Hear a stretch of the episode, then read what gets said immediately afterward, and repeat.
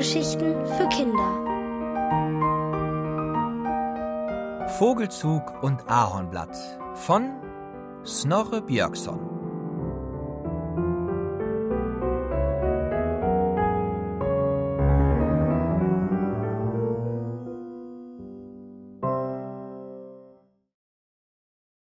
Von Krähen und Kranichen. Es macht Plompf. Sebastian blickt zu dem großen alten Apfelbaum. Dann sieht er auf den Boden. Ein dicker gelber Apfel liegt im Gras. Sebastian geht zwei Schritte auf den Baum zu, hebt den Apfel hoch und betrachtet ihn. Eine rote Fläche sieht aus wie eine Insel auf einer Landkarte. Das ist also die Apfelinsel im gelben Meer, denkt er. Es macht wieder Plompf. Noch ein Apfel liegt im Gras. Sebastian mustert den Baum. Im Frühling wollte Papa ihn schon absägen, aber jetzt hat er doch so viele Äpfel. Sebastian läuft ins Haus. Er legt den Apfel auf den Küchentisch, auf die karierte Tischdecke. Mama, guck mal, der Apfel lag direkt unter dem Apfelbaum. Seltsam, sagt seine Mutter. Wo mag der nur herkommen? Oh Mama, natürlich aus dem alten Baum. Bist du dir da ganz sicher? Hast du den Apfel denn auch mit den anderen Äpfeln verglichen? Sebastian ist verdutzt. Was, wenn ihm jetzt jemand einen Streich gespielt hat und der Apfel gar nicht aus diesem Apfelbaum ist? Er nimmt den Apfel und geht wieder in den Garten. Er blinzelt nach oben. Da hängen die reifen Äpfel an den Zweigen, so dass sie sich schon biegen. Sie sind gelb und manche haben rote Flecken, wie der Apfel, den er aufgehoben hat. Und da ist ja noch der andere Apfel im Gras. Sebastian lässt ihn liegen. Er geht wieder ins Haus. Ja, dieser Apfel sieht aus wie die anderen Äpfel, erklärt er und hält den Apfel in beiden Händen. Stell dir mal vor, Mama, das wäre die Weltkugel. Wie klein wir dann wären. Du kannst die Weltkugel mal vorsichtig mit ein wenig Wasser abspülen und dann kannst du sie essen, sagt Mama. Sebastian dreht schon den Kran auf und überlegt. Ich will erst warten, ob noch mehr Plompfäpfel vom Baum fallen. Wenn es tausend Stück sind, dann will ich einen essen. Er lässt kurz Wasser über den Apfel laufen und legt ihn dann auf den Weidenkorb auf dem Tisch. In den nächsten Tagen beobachtet Sebastian den Apfelbaum. Aber immer wenn er hinschaut, fällt keine Frucht mehr runter. Da sind die schweren Zweige mit den Äpfeln. Da ist das grüne Blätterdach. Da ist eine einsame Wespe. Sie fliegt eine Kurve und verschwindet im Himmel. Sebastian geht zum Baum und tritt gegen den Stamm. Nun mach schon, ruft er laut. Er möchte doch mal so einen Apfel direkt vom Baum runterfallen sehen. Er dreht sich um, genau da hört er Plompf, Plompf. Er seufzt, dreht sich wieder um und sammelt die Äpfel auf. In der Küche legt er sie in den Korb. Es sind schon sehr viele. Sebastian kann sie nicht zählen. Ob es wohl schon tausend sind?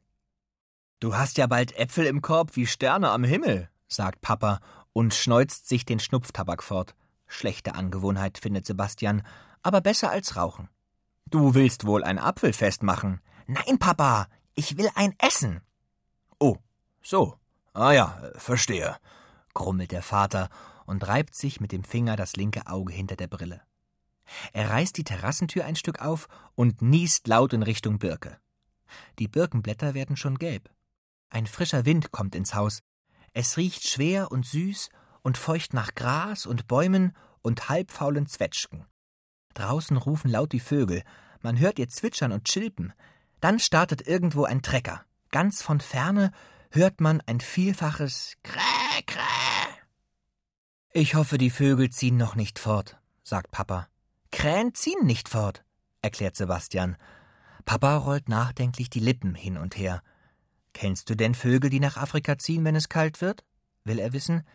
Kanarienvögel? fragt Sebastian schnell.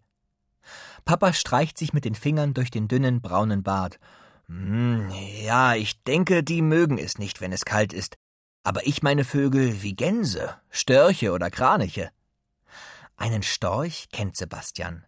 Denn beim Radweg wohnen Störche. Sie jagen in den Wiesen nach Fröschen. Wie sieht denn so ein Kranich aus? fragt er. Tja, sagt Papa, Ach, wenn ich das so genau sagen könnte. So ähnlich wie ein Storch, aber anders, grau.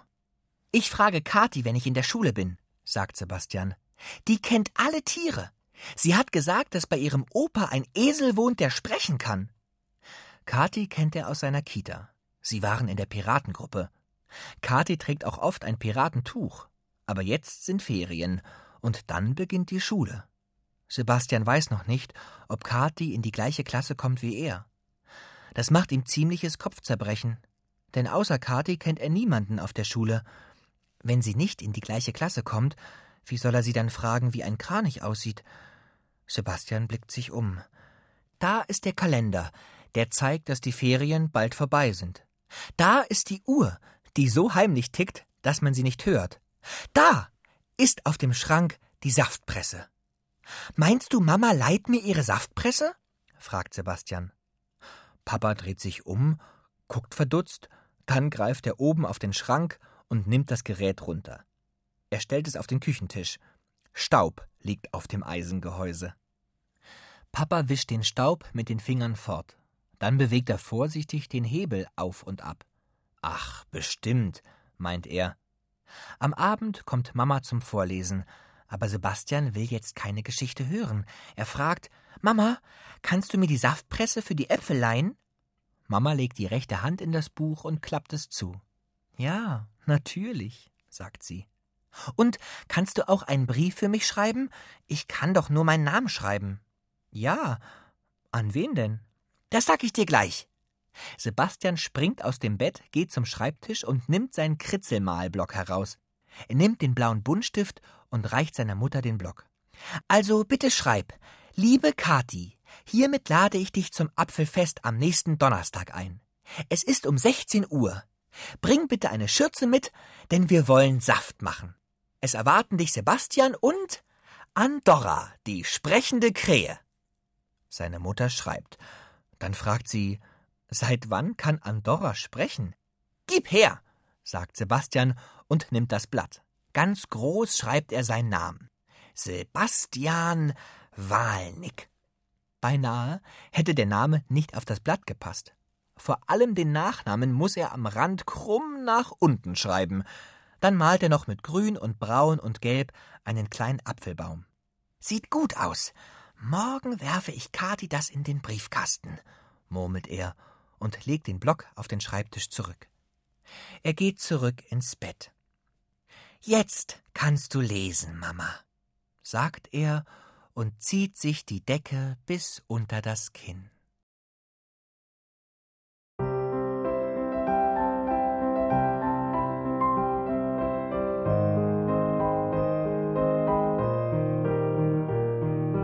Ihr hörtet Vogelzug und Ahornblatt von Snorre Björksson, gelesen von Matti Krause. Ohrenbär. Hörgeschichten für Kinder. In Radio und Podcast.